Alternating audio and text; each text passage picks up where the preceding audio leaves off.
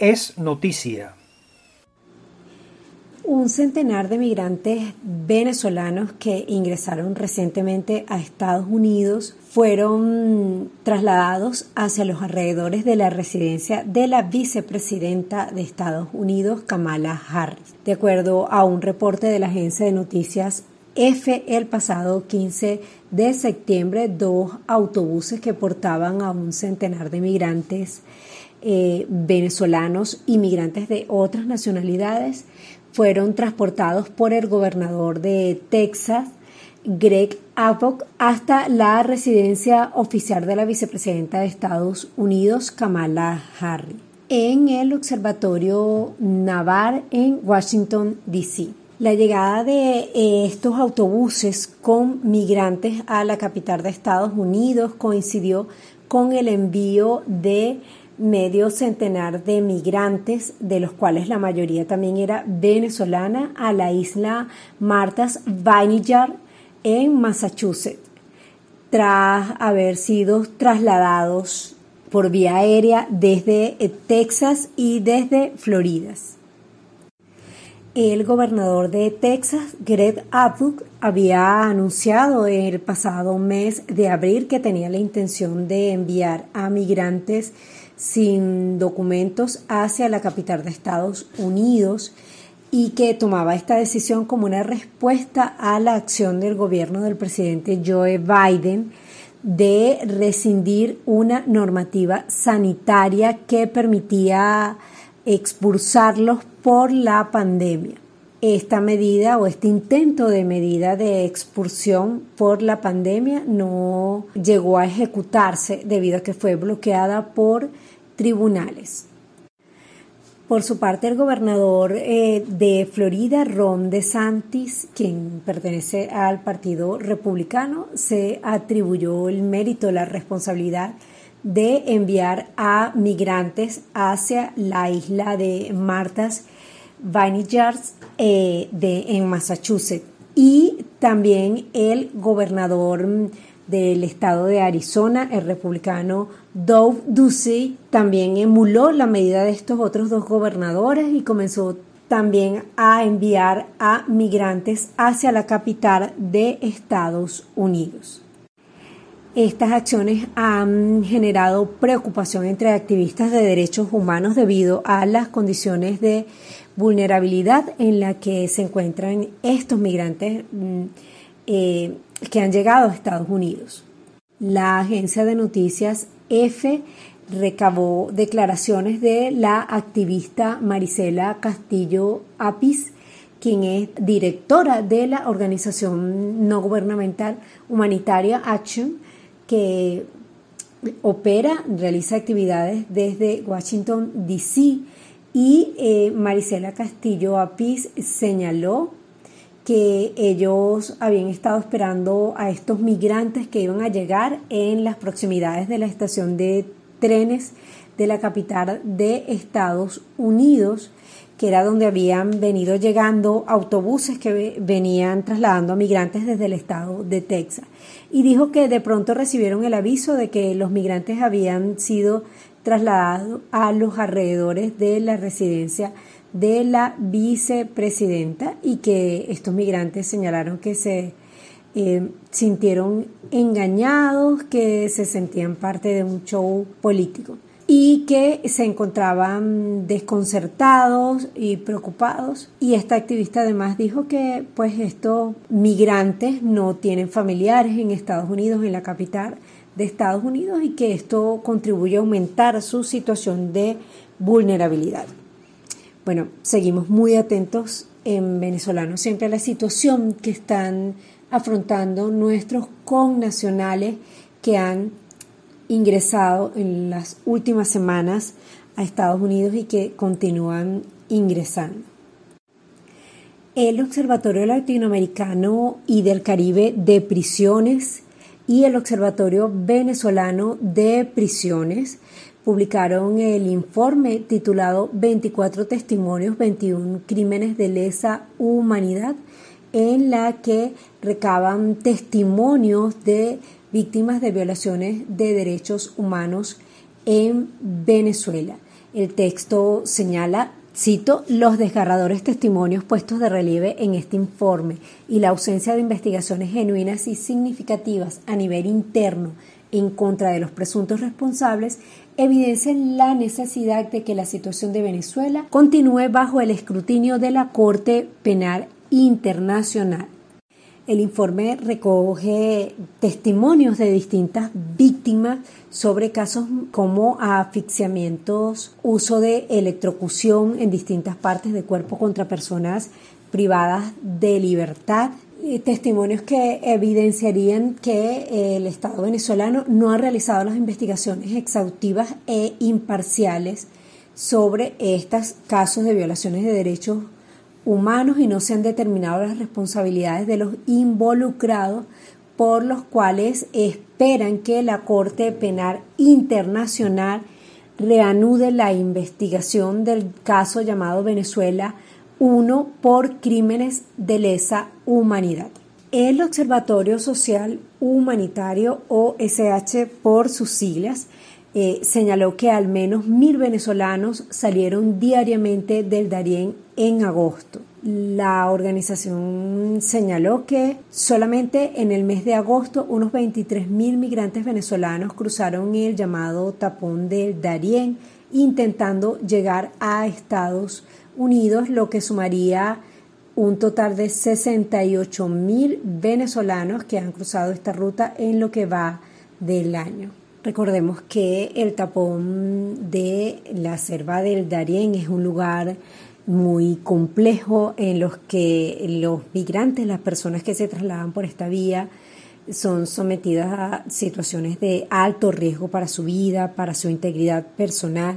De hecho, el portal informativo en frontera reportó el día de ayer el fallecimiento la muerte de una niña venezolana quien lamentablemente se ahogó en la zona de Tacartí.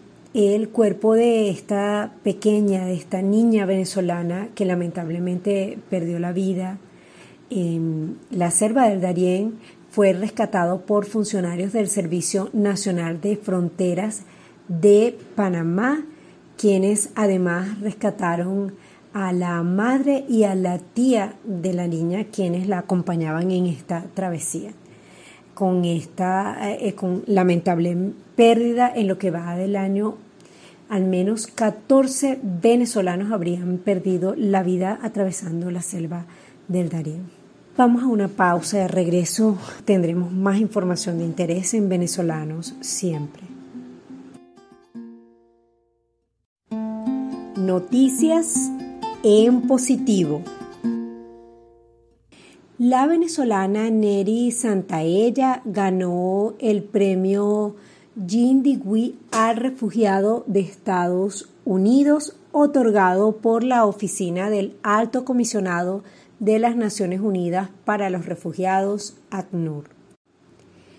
Neri Santaella es la creadora de una iniciativa denominada Voice of Venezuela, que consiste en un espacio a través de redes sociales que tiene el objetivo de enseñar a través de videos y recursos gráficos los procesos y los trámites que deben seguir los migrantes venezolanos cuando llegan a Colombia.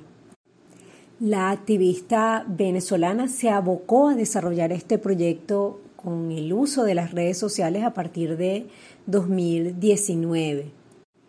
De acuerdo a un reporte del medio informativo El Pitazo, el proyecto Voice of Venezuela busca combatir la xenofobia y demostrar que las personas venezolanas pueden contribuir en sus comunidades de acogida, permitiendo que todos prosperen. Neri Santaella es una venezolana de 34 años de edad, originaria del estado Miranda, quien vive en Bogotá, quien se fue a Bogotá desde el año 2017.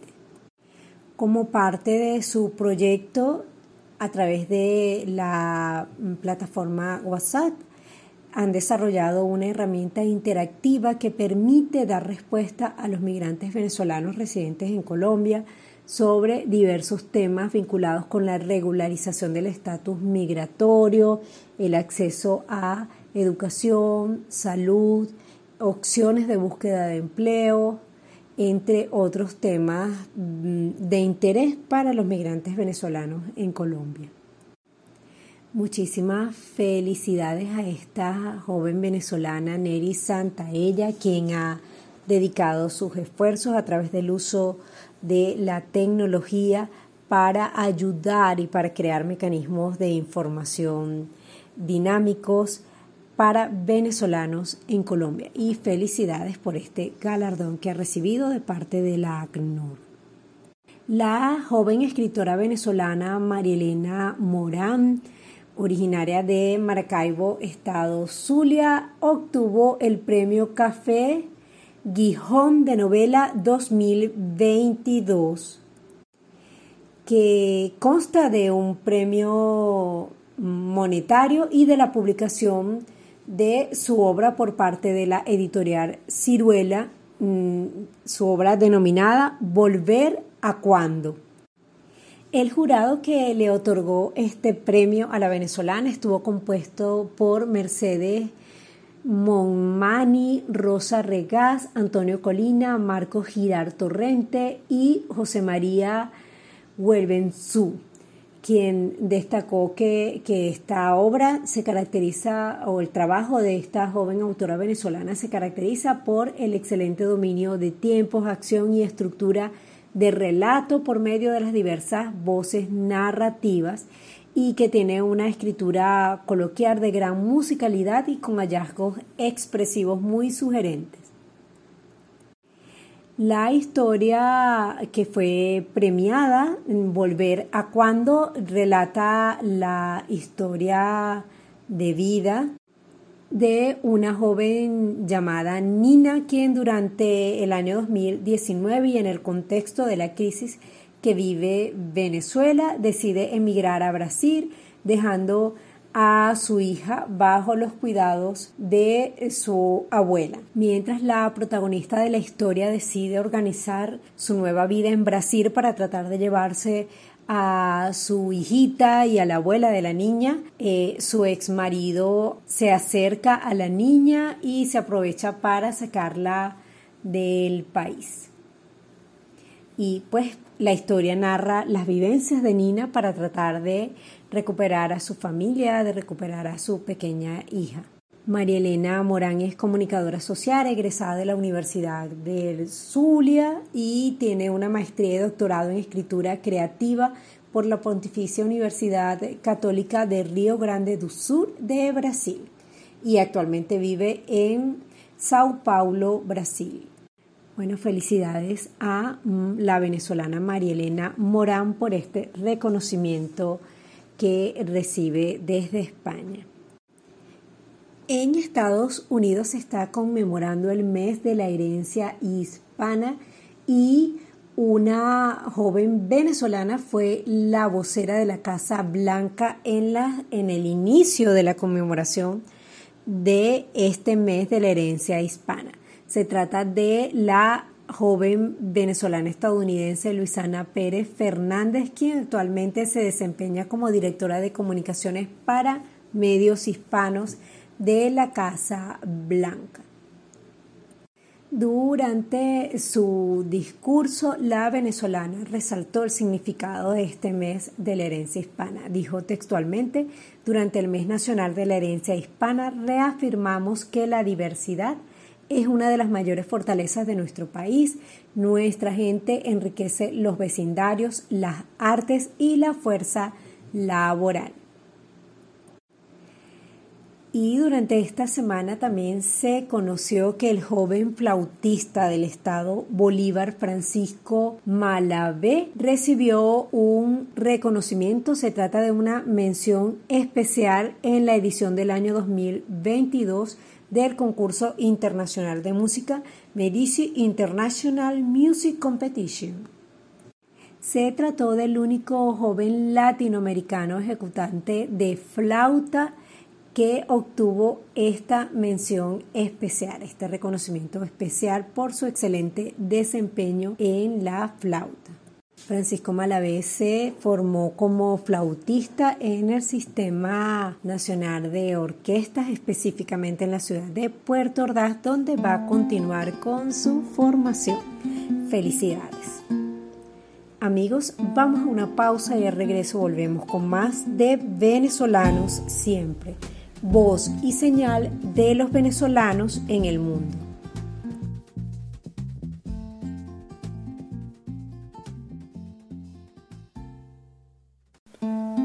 Contexto.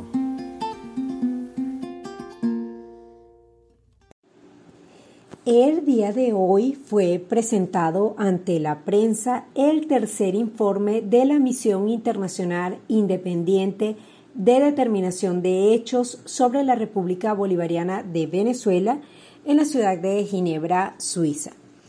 El documento que fue presentado apenas hace algunas horas refirió las violaciones de derechos humanos registradas en el país, haciendo énfasis en los jefes de las cadenas de mandos responsables de dichas violaciones.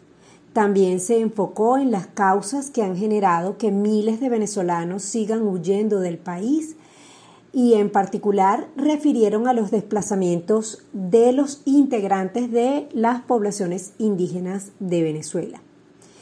Eh, realizaremos desde Venezolano Siempre una revisión amplia de este documento para compartir con ustedes los detalles y las conclusiones en las próximas emisiones del programa. Por los momentos le contamos que el próximo 26 de septiembre este informe será presentado ante el Consejo de Derechos Humanos de la Organización de las Naciones Unidas en el marco del 51 periodo de sesiones de este organismo y se realizará un diálogo interactivo en el que los países miembros del Consejo podrán hacer preguntas o comentarios en relación con este informe.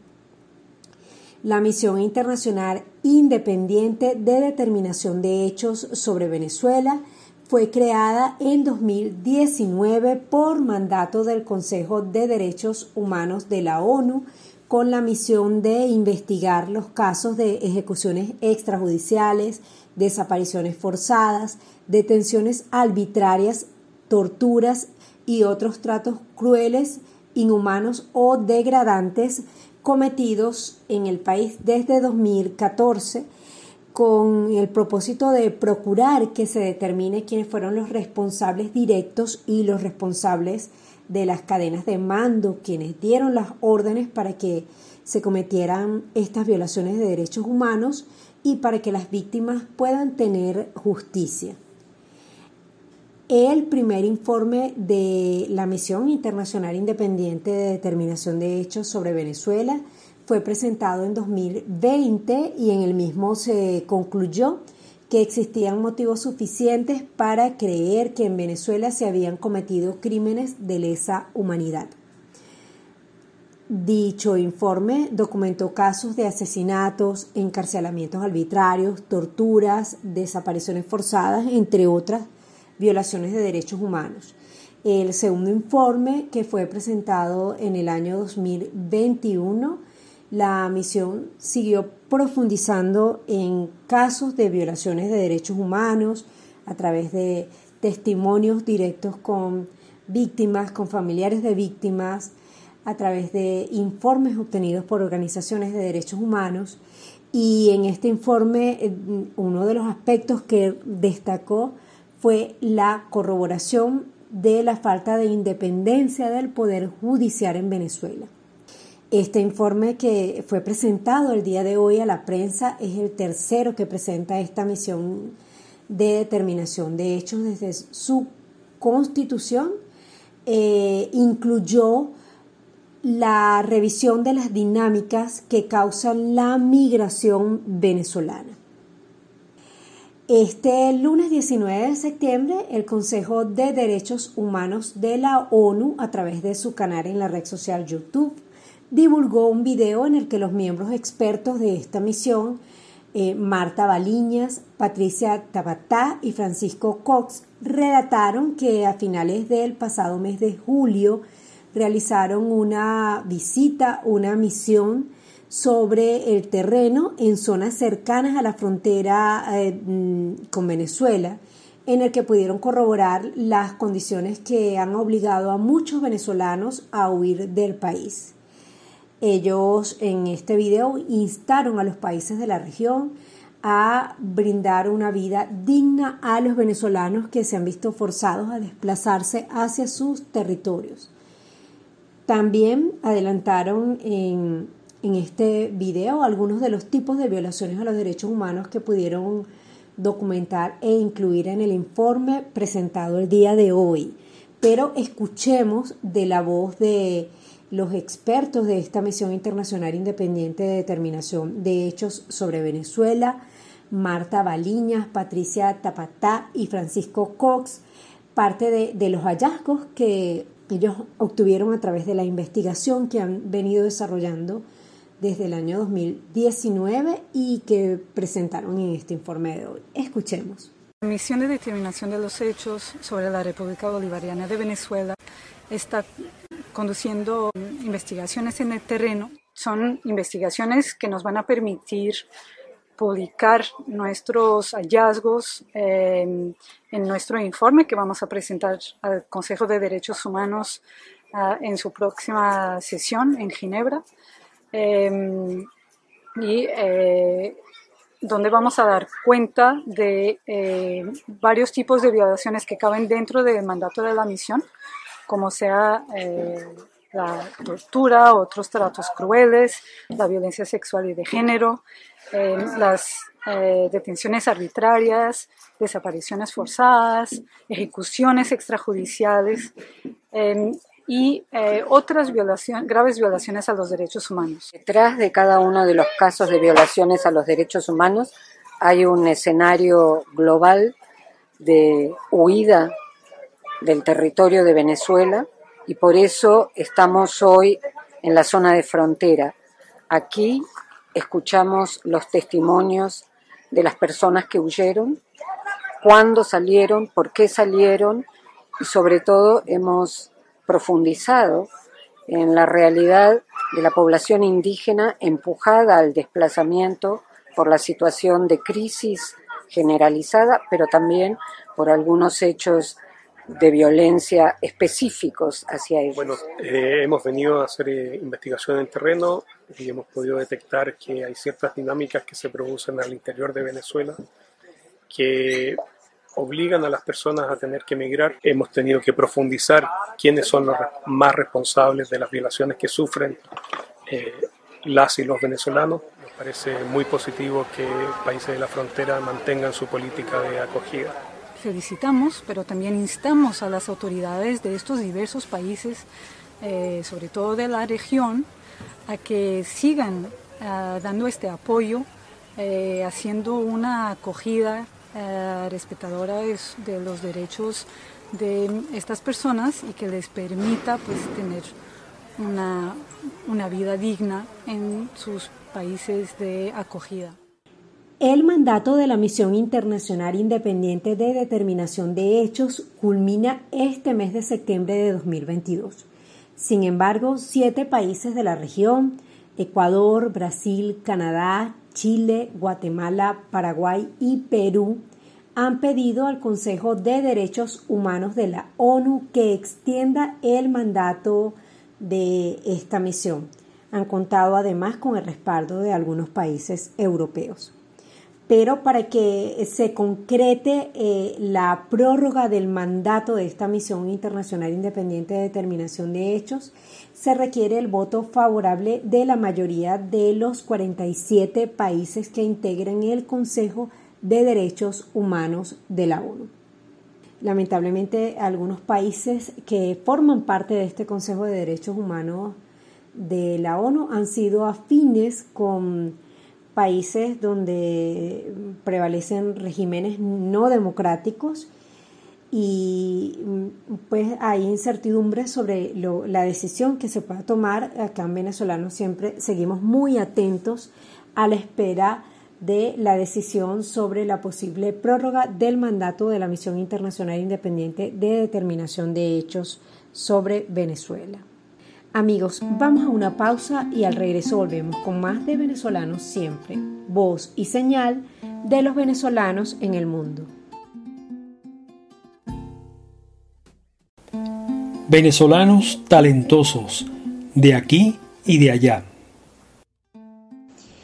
Hoy en Venezolanos Talentosos de aquí y de allá tenemos el gusto de tener como invitado al chef venezolano Sumito Esteves, quien además de cocinero es emprendedor, empresario, eh, con una trayectoria importante dentro de Venezuela y quien actualmente reside en Chile y ha creado un restaurante en el que sigue deleitando a sus comensales con sus deliciosas creaciones.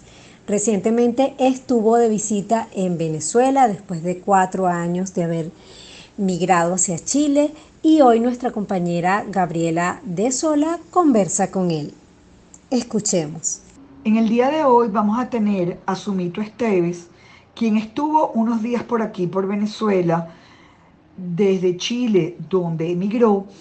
Bienvenido, Sumito. Muchísimo gusto de tenerte aquí con nosotros en Venezolano Siempre. Sumito, como te dije, ha sido una alegría tenerte por aquí de regreso unos días por Venezuela. Queremos saber si tú te has seguido nutriendo de estas ideas venezolanas para enriquecer tu cocina y cómo ha impactado tu vida en Chile como migrante venezolano en tu cocina. Creo que el hecho de haber migrado y tener que cocinar fuera de Venezuela me ha vuelto más venezolano, porque cuando uno migra uno tiene que de alguna manera mm, ir generando no, solamente un estilo, sino que la gente entienda quién eres tú. Obviamente como extranjero en otro país te ven como ese extranjero. A un italiano lo verán italiano en cualquier lugar del mundo, un venezolano venezolano en cualquier lugar del mundo. Eso hace que uno termine cocinando más venezolano por dos razones. Una, porque así te ven, y dos, porque es la comunidad que te sigue. Siempre has sido, y así te recordamos, un hombre muy emprendedor. En Venezuela creaste restaurantes para deleitar paladares en Caracas y Margarita. ¿Cómo fue el proceso para crear tu restaurante Sumo Gusto en Chile y qué aprendizajes te dejó este proceso? Crear el restaurante Sumo Gusto en Chile mm, es un proceso, digamos, una de las grandes ventajas que tienen los cocineros es que de alguna manera, mm, o, los que son negociantes alrededor de la cocina, es que en cualquier lugar del mundo donde estén, tarde o temprano entenderán las reglas de ese país y, y montarán negocios. Es una característica de los emprendedores alrededor de la gastronomía. Por lo tanto, sí, toma su tiempo, toma su tiempo entender cómo se monta un restaurante en Chile pero al final el aprendizaje que me deja el proceso es el, mismo que te deja cualquier país, que es entender las reglas propias de ese país, que no solamente me refiero a reglas en términos legales, sino que también obviamente hay una forma de, de vender las cosas, hay un estilo, hay un horario, hay una temporada, hay una manera en que el cliente se comporta y obviamente eso es una curva de aprendizaje en cualquier lugar del mundo.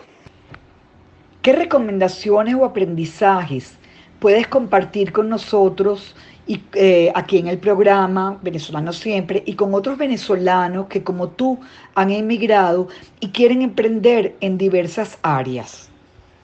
¿Qué consejos les das?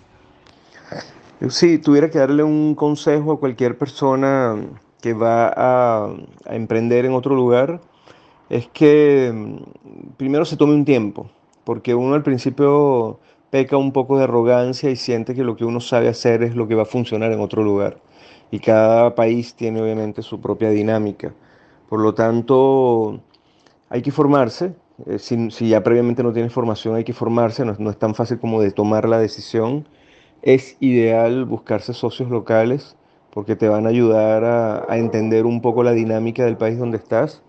Y fundamentalmente paciencia, paciencia para hacer las cosas bien. Durante tu estadía en Venezuela, estuviste en diversas ciudades como Caracas, Mérida y en la isla de Margarita, que te han recibido con mucho cariño y calidez en cada uno de estos lugares. ¿Cómo has vivido este reencuentro con tu, Venezuela, con tus afectos, con tus amigos? Eh, para mí el, el, reencuentro con Venezuela luego de cuatro años, cuatro años en donde no pude ir, no porque no quería, sino porque no podía. Fue como una cadena, como digo yo, de mala suerte en donde se sumó primero que no podía salir de Chile por estatus migratorio. Cuando sí podía llegó el COVID y cuando llegó el COVID me quedé sin pasaporte y tuve que esperar que me dieran uno nuevo. Y la suma de todos esos factores sumó pues cuatro años eh, y sí, si hay una duda cuando uno vuelve a Venezuela en cuanto a, así, bueno, los países siguen, siguen sin uno, ¿no? Eh, entonces sí, la gente todavía, digo, los cercanos te van a querer, eh, igual que antes, y sí, sí, la verdad que el cariño está intacto, fue bastante bonito, bastante emocionante encontrarme con todas las personas cercanas a mí, mis grandes amigos, mis grandes amigas, mis colegas, vecinos, etcétera aliados y, encontrar que de alguna manera hay una fuerza intacta que siempre se puede retomar. Sigues viviendo de tu pasión. Ahora en Chile eres embajador culinario de Venezuela y sigues llevando nuestros sabores autóctonos a tus platos. ¿Cómo ha sido esa experiencia y qué te ha motivado a llevar a los sabores venezolanos fuera de nuestras fronteras? Eh, la principal motivación es que yo no sé hacer otra cosa, digamos, lo que yo sé cocinar, no pretendo cocinar otra cosa. Eh, y por otro lado, sí, efectivamente en el momento en que uno sale de su país y empieza a cocinar, eh, no solamente cocinar, hacer cualquier cosa que tiene que ver con el país de uno, uno es un embajador, es decir, el, que canta fuera es un embajador, así esté cantando otra música, pero, pero el pasaporte es el pasaporte. El que pinta es un embajador, el que trabaja es un embajador, el que está en una oficina es un embajador y el que cocina es un embajador. Y, yo lo tengo bastante claro, de tal manera que, así me siento y así pretendo serlo cuando estoy en cualquier escenario fuera de Venezuela. Trato de, digamos, de dejar en alto el nombre que estoy representando en ese momento como cualquiera fuera de Venezuela que está haciendo algo con el pasaporte venezolano. Amigos, vamos a una pausa y volvemos con más de venezolanos siempre.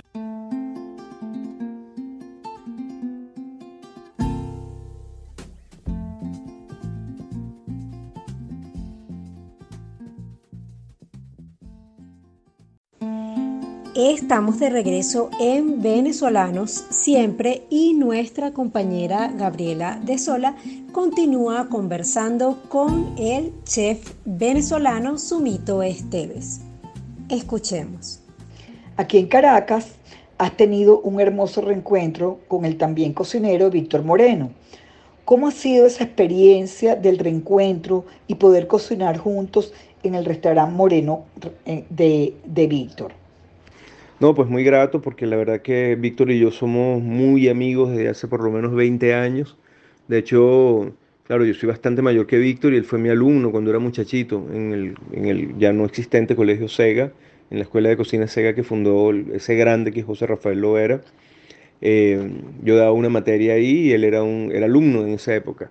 Y por supuesto estamos hablando, en el caso de Víctor, de uno de los grandes talentos que tiene en este momento la cocina en Venezuela su restaurante fabuloso, por lo tanto para mí fue una experiencia muy enriquecedora porque al lado de Víctor siempre se aprende muchísimo. Sumito, como venezolano que vives en el exterior y que estás desarrollando una exitosa carrera profesional, ¿qué consejo le, darías a los jóvenes interesados en la cocina que quieran dedicar sus carreras profesionales en el, mundo eh, para trabajar en esta materia? Que ¿Qué consejos les darías? ¿Cuáles serían sus, los primeros pasos que tendrían que dar? Este, y cómo se, te podría instrumentar todo este conocimiento y, este arte con, la cocina venezolana en el exterior. A mí me preguntan muchas veces qué consejo le daría a los jóvenes y, siempre mi respuesta es la misma, ¿no? Una, que no crean que esto es un camino rápido. El, camino de la cocina es tan lento como cualquier otro oficio, ni más ni menos. Es decir, si un médico tiene que pasarse 10 años de su vida para poder, digamos, levantar cabeza porque ya tiene el nivel de formación que le permite tener unos ingresos dignos, ¿por qué va a ser distinta la cocina? Entonces, eh, un gran error que se comete en la cocina es creer que es un camino más rápido que otros en cuanto a, tener eh, un ingreso que le permita a uno vivir. Eh, el otro error que se puede cometer en cocina es creer que no se necesita estudiar. Es un oficio como cualquier otro que, implica leer, formarse, ser disciplinado. Eh, de allí que, bueno, las personas en general que tienen talento para la cocina o pasión por la cocina, que deciden ser disciplinadas, pacientes y formarse, no tiene por qué irles mal. Para terminar nuestra corta entrevista, Sumito, cuéntanos y dinos a, todo nuestro público oyente y que va también a leerlo vía mail, cuáles son tus redes sociales y tus puntos de contacto y por supuesto los de tu restaurante para que nuestros oyentes puedan seguirte o visitarte y probar tus deliciosos platos. Em, en este momento mis, redes sociales son simplemente dos. Yo solamente tengo Instagram, no uso ninguna otra red social. Eh, tengo una de carácter 100% comercial, que es la que maneja una oficina de publicidad, que es la de mi restaurante Sumo Gusto. Me pueden conseguir en Instagram como arroba sumogusto chile, eh, no mentira, arroba sumogusto eh, cl, arroba sumogusto cl. Em, y si no, bueno, tengo un Instagram personal que es arroba sumitoesteves, pero, pero es como dice la palabra personal, pues ya, ya no es de mi oferta gastronómica. Sumito, muchísimas gracias por haber compartido con nosotros estos minutos. Este, te lo agradecemos enormemente y deseamos que nuestros amigos oyentes de Venezolanos Siempre, la voz de los venezolanos en el exterior, hayan disfrutado esta entrevista con uno de nuestros más famosos chefs. Muchísimas gracias.